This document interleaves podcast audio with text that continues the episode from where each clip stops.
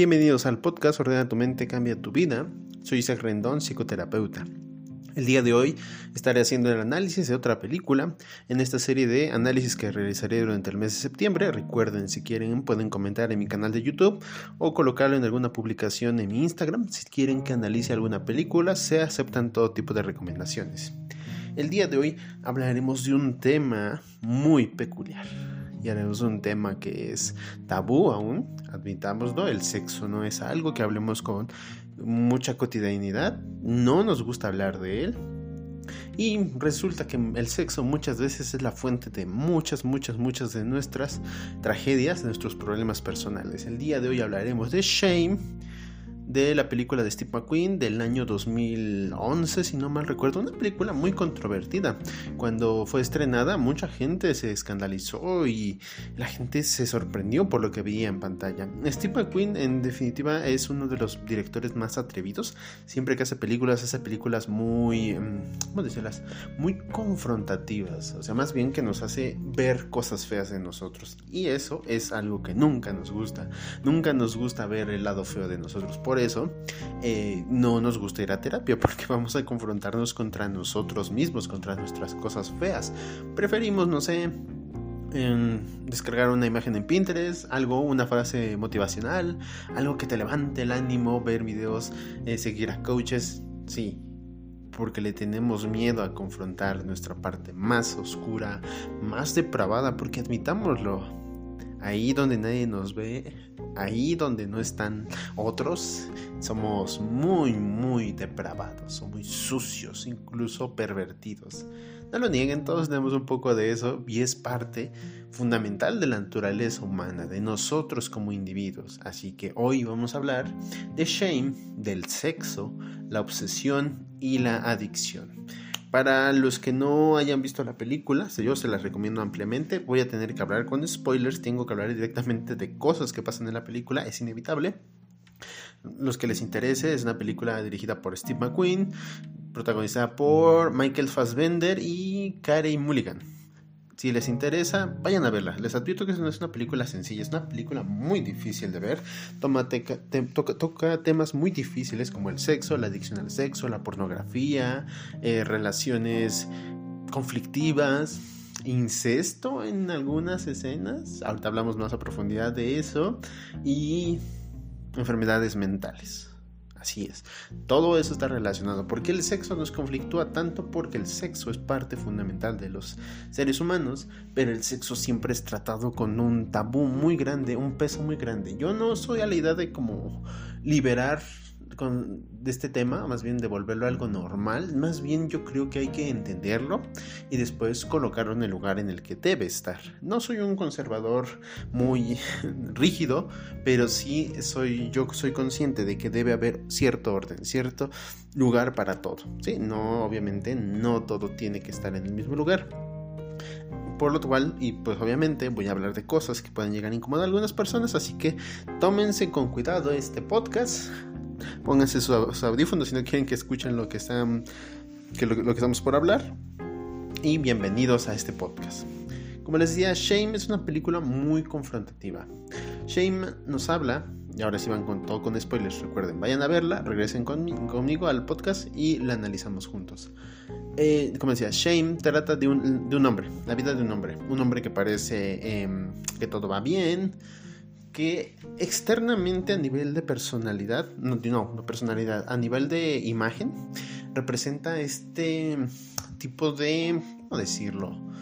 Pues de estándar de belleza. Michael Fassbender, y el actor en sí es bastante atractivo, bastante guapo, es blanco, alto, delgado, tiene atributos positivos. Entonces su personaje encarna esto, un personaje atractivo, un personaje interesante, un personaje eh, pulcro, externamente pulcro, parece que en el exterior es un hombre pulcro, educado, parece que tiene un buen trabajo, parece que le va bien, tiene un departamento en Nueva York, cosa que es algo muy notable, porque conseguir un departamento en Nueva York no es cualquier cosa. Tiene su departamento, externamente parece que lo logró todo, que lo tiene todo, pero internamente conforme va avanzando la película, nos podemos dar cuenta de la clase de basura que tiene dentro de él. Las perversiones, las depravaciones, el, extremo tan, tan radical al que puede llegar, porque este hombre que parece perfecto, cuya vida parece exitosa, tiene un gran defecto. Tiene una adicción a la pornografía se masturba constantemente, no puede dejar de ver pornografía, gasta mucho dinero en sitios web con sitios de webcams, eh, páginas porno, suscripciones premium, todo, todo lo que tenga que ver con el sexo, él lo hace. Y constantemente se ve involucrado en situaciones en las cuales se relaciona de manera casi circunstancial o ocasional con, con todo tipo de mujeres.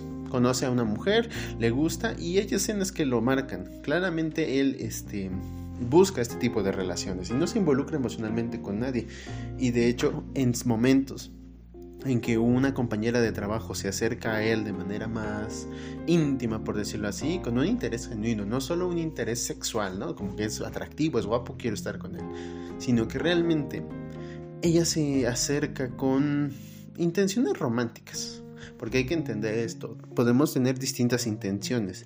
Y eso no es algo malo, de hecho es algo que yo aliento mucho con mis pacientes a expresar directamente qué quieres. O sea, tanto si eres hombre o mujer, es válido y es necesario que expreses directamente qué buscas, ¿no? Porque muchas veces, eh, por no querer decir o no herir a las personas o, no ser o evitar ser rechazados, ocultamos nuestras intenciones. No decimos, solo me quiero acostar contigo, solo quiero tener relaciones, solo quiero ir a un hotel contigo. No lo decimos porque tenemos miedo a ser rechazados. Es algo que existe, pero es algo que necesitamos confrontar porque a lo largo de nuestra vida nos van a rechazar todo el tiempo y no tenemos que ser inmunes al rechazo a través de evitarlo. Tenemos que ser inmunes al rechazo a través de experimentarlo y darnos cuenta que, bueno, no es la gran cosa, no pasa nada, no te mueres, te duele emocionalmente, pero se va. Y esta es la, forma como, como nos podemos relacionar. Si nos relacionamos de forma honesta, evitamos muchos malos entendidos. No como nuestra protagonista de la película Shame, que él nunca deja explícitamente sus emociones o sus sentimientos. La compañera que le coquetea sí deja claro que busca algo, algo, personal, algo íntimo con él. Mientras él en el proceso va descubriendo que lo, ¿cómo decirlo? Vacío, lo lo insatisfecho que está con su vida. Y lo podemos notar en varias escenas, desde la escena inicial. Eh, es un plano general, una toma abierta, amplia hacia él. Él está recostado en su cama, observando el techo, casi desnudo, solo cubierto por una sábana. Y cuando nos acercamos a ver su rostro, vemos este, como si fuera su cuerpo un caparazón hueco. En sus ojos no hay vida, no vemos nada parece como si estuviera inexpresivo o vacío por dentro. Y a lo largo de su día, las cosas que hace, su rutina diaria, no parece tan satisfactoria, parece muy rutinaria, muy preestablecida, contrata prostitutas y se acuesta con ellas, habla con sus amigos, bromea con ellos.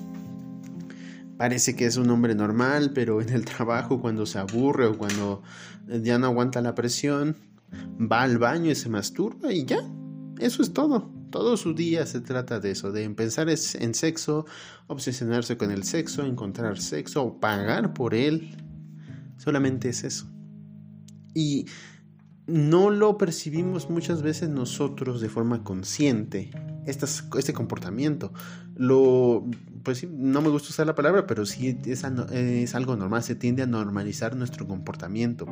Por eso es imposible hacer un proceso de introspección sin supervisión de alguien más, porque al intentar ver dentro de nosotros, nosotros mismos nos engañamos. Es como si entráramos a un em, laberinto de espejos.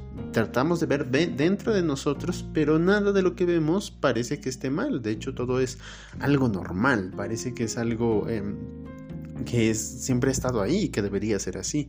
Y estas ideas y construcciones elaboradas de yo quiero, yo debo, yo soy así. Y esta frase es muy peligrosa. Yo soy así como determinando o declarando o sí, declarando que no hay una forma diferente de ser. Y para nuestro protagonista no lo hay, porque no hay una forma de que pueda llegar a salir. Tanto el sexo como pensar en él, o sea, gastar, invertir su dinero, todo eso es el propósito de su vida, es su sentido. Si no hay sexo es una vida vacía. Si no hay algo que lo... ¿Cómo decirlo? No hay algo que lo impulse, como todos buscamos algo que nos motive.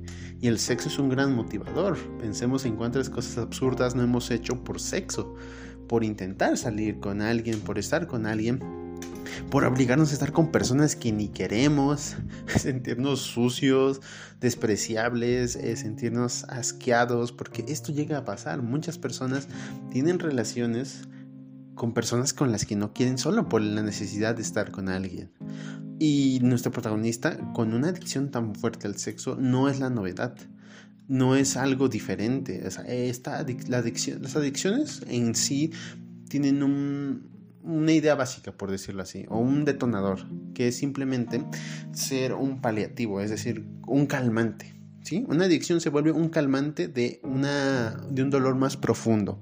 Tomamos, fumamos, consumimos drogas. Muchos dicen, pueden decir que es de forma recreativa y tal vez si lo hacen con ese sentido, sí se vuelve recreativo, pero cuando el sexo se vuelve una necesidad básica para sentir cierto significado o cierto, cierto placer, como este calmante de la, de la miseria que, elaboramos de forma artificial, es aquí cuando nos sentimos realmente mal, porque eh, ya no queremos, o sea, ya no elegimos esto que, que consumimos, ya lo necesitamos. Y cuando transformamos algo que queremos en una necesidad, es cuando finalmente perdemos el piso. Por ejemplo, nosotros eh, necesitamos un iPhone. No. ¿Lo queremos? Sí. Pero si no lo tenemos, ¿hay algún problema? No realmente. Esa sería una respuesta saludable. Cuando el sexo se vuelve una necesidad y toda tu relación se sustenta en la calidad del sexo, si hay mucho, si hay poco, si te satisface si no te satisface, es cuando hay un problema. No podemos sobrecompensar cosas. O sea, si tú eh, fundamentalmente lo que buscas es sexo, simplemente díselo a la gente.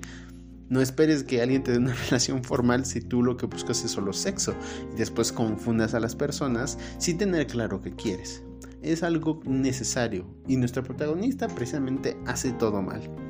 Porque recuerdan la compañera que les mencionaba que le coqueteó ocasionalmente, se quiso dar una oportunidad, dijo, ¿por qué no? Tal vez no sea una no exista una manera de vivir, tal vez pueda superar mi adicción. Por desgracia este tipo de adicciones y sobre todo la adicción al sexo es difícil de tratar y menos sin un especialista. Porque el protagonista decide entablar una relación decide pensar que mm, tal vez lo que ha necesitado siempre ha sido una pareja.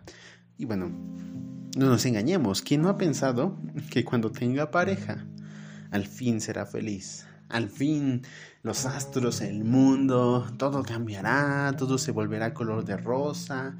Bueno, somos buenos para engañarnos. Y esta es una más de las mentiras que nos contamos, pero no es verdad. Y como todo en la vida, cuando llegamos a lo que deseamos, nos damos cuenta que siempre falta algo más. Siempre falta algo que no te satisface. Y nuestro protagonista se da cuenta de eso de manera muy cruel.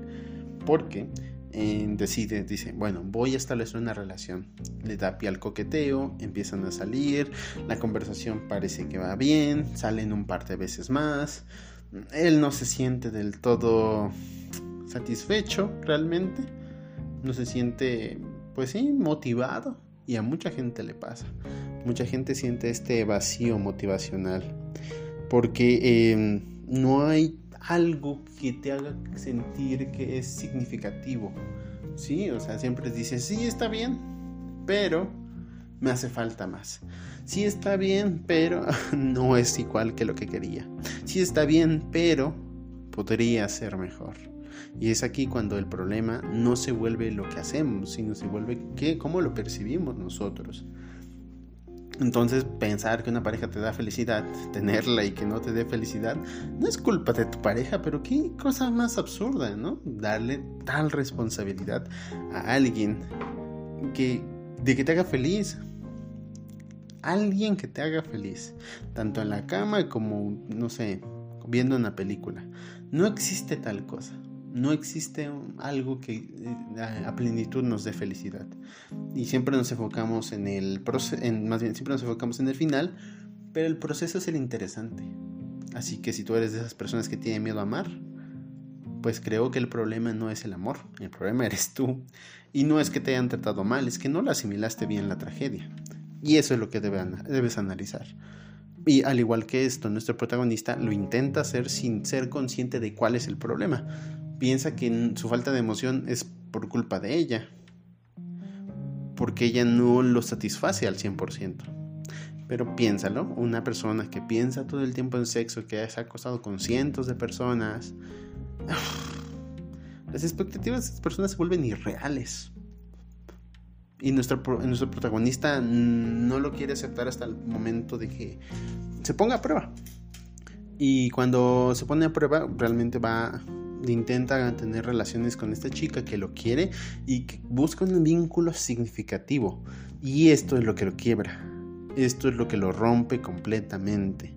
Porque cuando intenta acostarse con ella no puede tener una erección no puede porque no está concentrado y porque su mente y su cuerpo realmente no lo desean, porque esta intimidad lo asusta, esta cercanía emocional lo asusta. Él siempre ha sido indiferente emocionalmente con sus parejas, siempre existe una distancia, casi casi al punto de deshumanizarlos y solo verlos como cosas.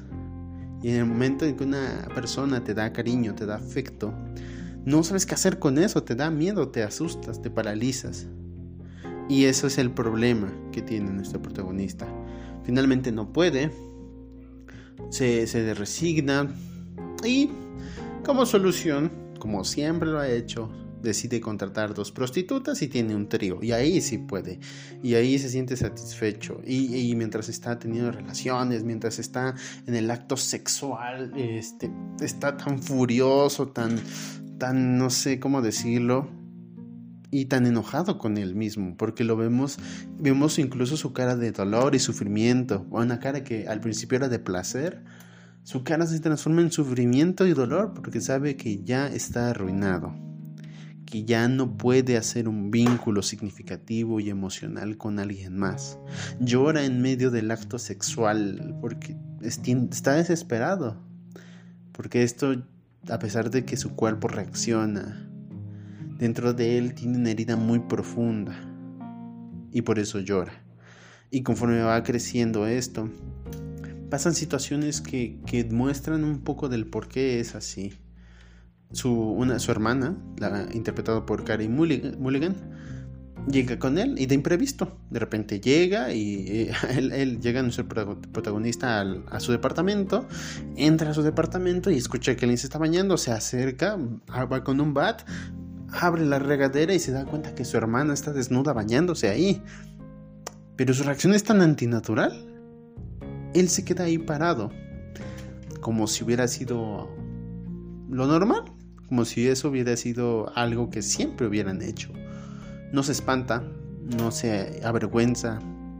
Ve a su hermana desnuda ahí, platica con ella, le reclama, le grita, pero nunca se ve avergonzado o, voltea la cara. Y tampoco su hermana. Es como si ambos ya se conocieran. Y bueno, ahí el director da pie a muchas interpretaciones. Yo interpreto que obviamente en el tiempo, algún momento tuvieron una relación incestuosa su hermana y él, pero no hay forma de saberlo, no lo dice explícitamente. Su hermana es increíblemente inestable emocionalmente, con tendencias depresivas, eh, con ansiedad y todo el tiempo trata de encontrar algo y también es bastante, tiene relaciones bastante promiscuas. Conoce hombres, se relaciona con ellos. De alguna forma los dos hermanos están igual de dañados cada uno por su lado. Y cuando su hermana llega de imprevisto a su departamento y se queda con él, le rompe todo el orden, todo lo que de alguna forma ya tenía establecido, ya no lo puede hacer. Su vida siempre está basada en la imagen externa, de qué proyecta hacia afuera, de quién es él para otros. La imagen pulcra, perfecta y elegante que proyecta no la puede mantener todo el tiempo y es en su casa donde él se libera. Pero ahora en su casa está su hermana y tampoco puede hacer lo obvio, no puede mostrar todo eso. Por eso eso lo lleva a colapsar de cierta forma en, eh, emocionalmente, porque esta necesidad de sexo se contiene. Él llevaba prostitutas a su casa y ahora ya no lo puede hacer porque ahí está su hermana. Y, su hermana intenta acercarse a él varias veces, e incluso una vez en durante la película, se mete a su cama. Él le dice que se vaya, que no está de humor, que no... Y, parece, ahí da otro indicio de que hay una tipo de una especie de relación incestuosa que bueno, eh, adentrarnos en por qué ocurren las relaciones incestuosas es muy complejo, pero lo esencial es que evidentemente hubo problemas en el desarrollo, tanto de niños, como, como, fueron criados, problemas familiares incluso debieron existir, muchas formas en las que estos impulsos sexuales se desvían. Y esto ocurre cuando, cuando un, nuestro impulso sexual no se canaliza de forma correcta. Conductas más promiscuas al mismo tiempo que a veces le damos una importancia desmedida al sexo. Podemos saber qué tan saludable está alguien por, pues, precisamente cómo lleva a cabo sus relaciones sexuales o de prácticas tiene. Evidentemente, todo tiene que contextualizarse. No podemos generalizar. Eso sí, hay que hacer una advertencia. No se puede generalizar. Pero el sexo es algo primordial. Y si no tenemos bien acomodado eso, siempre va a terminar transformándose en algo muy, muy perverso. Mm, tal vez la palabra perverso sea exagerar, pero sí termina volviéndose algo conflictivo. ¿De qué de por qué me importa tanto el sexo, por qué lo necesito, por qué es importante. Y, no, no, nos podemos negar la presión social que existe, ¿no? Tanto de hombres y mujeres, cada uno desde nuestra propia perspectiva, con nuestros propios estigmas, tabús y obligaciones para cumplir. Em, todo eso pesa dentro de nosotros y se proyecta. Retomando la película, nuestro protagonista está a punto de colapsar y ve cómo cada vez los conflictos con su hermana se vuelven más grandes, sus conflictos emocionales cada vez son más eh, inestables. Un día entra a un bar gay y se empieza a besar con todos, a tener relaciones. En fin, esa noche es destructiva, pero en todo el tiempo su hermana le estuvo marcando había tenido una crisis, terminó con una de sus parejas, si mal no recuerdo, tu hermana lo necesitaba y él mientras estaba consumiendo drogas, teniendo relaciones con, muchas personas, haciendo infinidad de locuras, es aquí donde todo colapsa al fin. Cuando llega a su casa, no escucha a su hermana, va a la bañera y se da cuenta que acaba de, cortarse las muñecas. Intentó suicidarse y, y él queda en shock, en su profunda, eh, en el shock tan grande que tiene, no sabe qué hacer, qué actuar, está enojado, está furioso, pero también tiene miedo. Entonces llama a la policía, eh, llama a la policía, llama a las ambulancias y van por su hermana. Él al fin tocó fondo. Él al fin ya no puede seguir más. Va a dejar a su hermana, está esperando en el hospital, pero se siente inquieto y vestido solo con pants y chamarras, eh, ya fue vencido, colaboró, colaboró, digo, sucumbió ante sus emociones y ya no puede más. Eh, llega un punto en el que realmente todos colapsamos por la presión. Llegar, todos tendremos momentos en el que vamos a colapsar y vamos a decir, ya no puedo más, ya no puedo seguir. Sale del hospital, va hacia el muelle, y simplemente se derrumba llorando, gritando, desesperado, furioso, porque ya no sabe qué hacer. Todo le ha salido mal. Todo salió mal. No es feliz, no está satisfecho, se siente solo y no puede lidiar con su adicción al sexo. Todo está mal. Y aquí me encanta el juego que hace el director porque al principio de la película tenemos una secuencia donde él está en el metro, una chica le sonríe, él sonríe de vuelta y parece que le puede, puede haber un coqueteo, que puede haber algo que se esté formando ahí. E, él sale tarde o más bien piensa demasiado sobre, sobre lo que tiene que hacer y cuando sale del vagón, más bien cuando se baja del vagón y espera encontrarse a la chica, pues ya se fue y ya la perdió de vista y la oportunidad se le fue. Al final de la película vemos otra vez a nuestro protagonista pues haciendo lo mismo de siempre, vistiendo elegante, muy guapo, atractivo, como si todo estuviera bien, pero ya sabemos que él no está bien.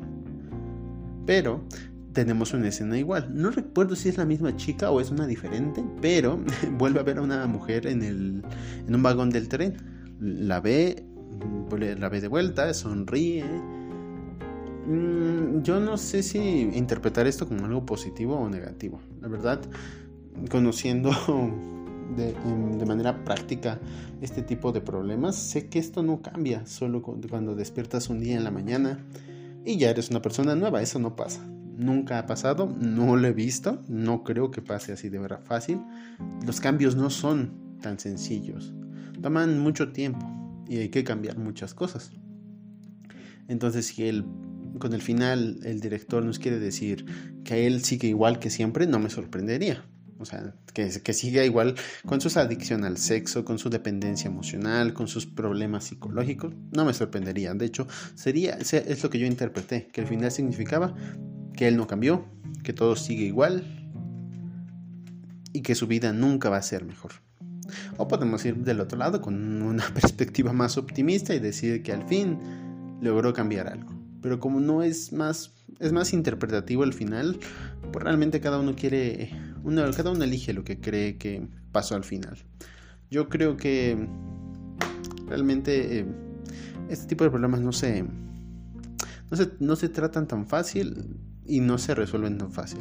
Pero sí hay que analizar y ver qué importancia le estamos dando o qué lugar ocupa el sexo en nuestra, en nuestra vida. El sexo es importante, el sexo no es importante. Ambas perspectivas son conflictivas. ¿eh? Si el sexo no nos importa, es tan problemático como, como si el sexo nos importara demasiado. Tenemos que entender que nuestra sexualidad mm, representa un aspecto muy privado de nosotros, así como estos miedos y traumas que tenemos, que no le contamos a cualquier persona, también el sexo es igual. No, nos atrevemos a desnudarnos frente a cualquier persona. Y cuando lo hacemos algo normal, de que nos desnudamos frente a cualquier persona, también es por algo. Así que ah, ningún extremo es positivo. Yo no sugiero a nadie radicalizar ningún tipo de idea, ni prohibirse al sexo, obviamente, ni permitírselo libremente. Todo tiene que tener una justificación y tiene que tener una medida. En definitiva, el sexo nos lleva a una obsesión, tanto de buscarlo o rechazarlo. Cuando lo rechazamos, evidentemente, nos sentimos prisioneros de nuestros deseos, pero cuando nos dejamos libres, dentro de nosotros, nuestro yo moral bueno, por usar un término psicoanalítico, nuestra persona, nuestro super yo, nuestro juez, nuestro juez ético, nos cuestiona, nos dice, ¿qué estás haciendo? ¿Por qué lo haces? Y en el fondo sabemos que hay cosas que no podemos hacer. Y por eso entender que el sexo nos perjudica, que mucho sexo y poco sexo es igual de dañino, y que nuestras conductas sexuales cuando son muy decirlo, peculiares, es que ya hay algo mal de por medio o hay algún trastorno que, que esté interfiriendo con nuestra libre sexualidad. Porque el sexo nunca va a ser un sustituto de felicidad, ni la felicidad se obtiene a través del sexo, ni el sexo lo es todo. Es una parte de nuestra vida, como comer. Lo tenemos que hacer, está rico, nos gusta, no podemos comer demasiado porque terminamos con enfermedades es igual. Así que piénsenlo, medítenlo, dense una oportunidad. Yo tal vez lo di, no sé, creo que lo suavicé incluso, suavicé un poco las escenas. Creo que al describirlas no suena tan choqueante, pero en la película, en verdad, se ve muy perturbador, se ve mucho peor. Y es muy explícita, ¿sí? Y muy explícita, se ven genitales, y eso es inevitable, se ven genitales. Entonces, piensen en un poco en esto, piensen en su sexualidad, en cómo la llevan, en será normal lo que estamos haciendo, Recuerden, todo con consentimiento, pero si hay algo que sienten que no está bien, que, se sienten como nuestro protagonista vacíos, que no sé cómo describirlo, pero es una sensación muy peculiar. Y sientes y lo sabes que algo no está bien, ya sabes. Busca ayuda, busca atención. Yo con gusto estaré dispuesto a ayudarte. Ya sabes cómo contactarme. En mi Instagram hay un enlace. Mándame un mensaje o marca, marca, mándame un mensaje de WhatsApp. Como sea, yo estaré dispuesto a ayudarte. Por ahora sería todo. Espero que les haya gustado este podcast. Vayan a ver la película si les interesa. Prepárense para impactarse. Espero que les haya gustado. Nos vemos en la próxima. Hasta luego.